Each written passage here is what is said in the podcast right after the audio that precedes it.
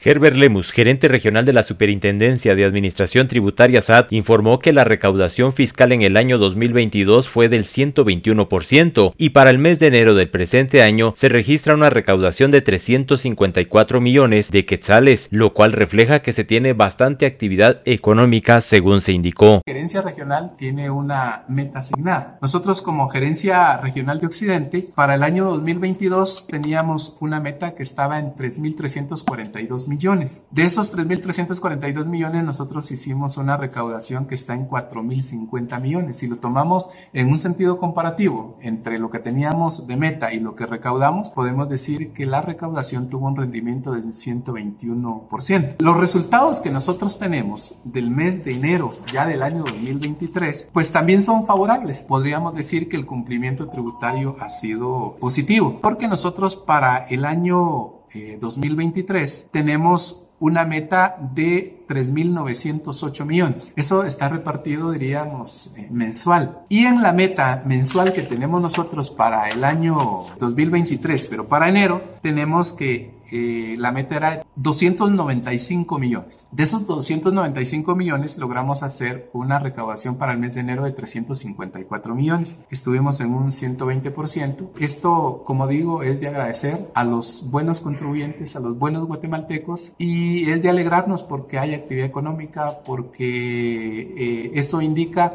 de que todo el emprendimiento que como buenos guatemaltecos están teniendo, están teniendo resultados que coadyuvan al desarrollo del país y como consecuencia, pues están contribuyendo para que también el país tenga los recursos que se necesitan. También nosotros estamos ya trabajando en todos los mecanismos de recaudación, de fiscalización, de asuntos jurídicos para continuar con el control que nosotros tenemos y seguir teniendo buenos resultados. También les ponemos a disposición la división de atención al contribuyente que estamos buscando todos los mecanismos para atenderles bien. Desde Emisoras Unidas Quetzaltenango informa Wilber Coyoy, primera en noticias, primera en deportes.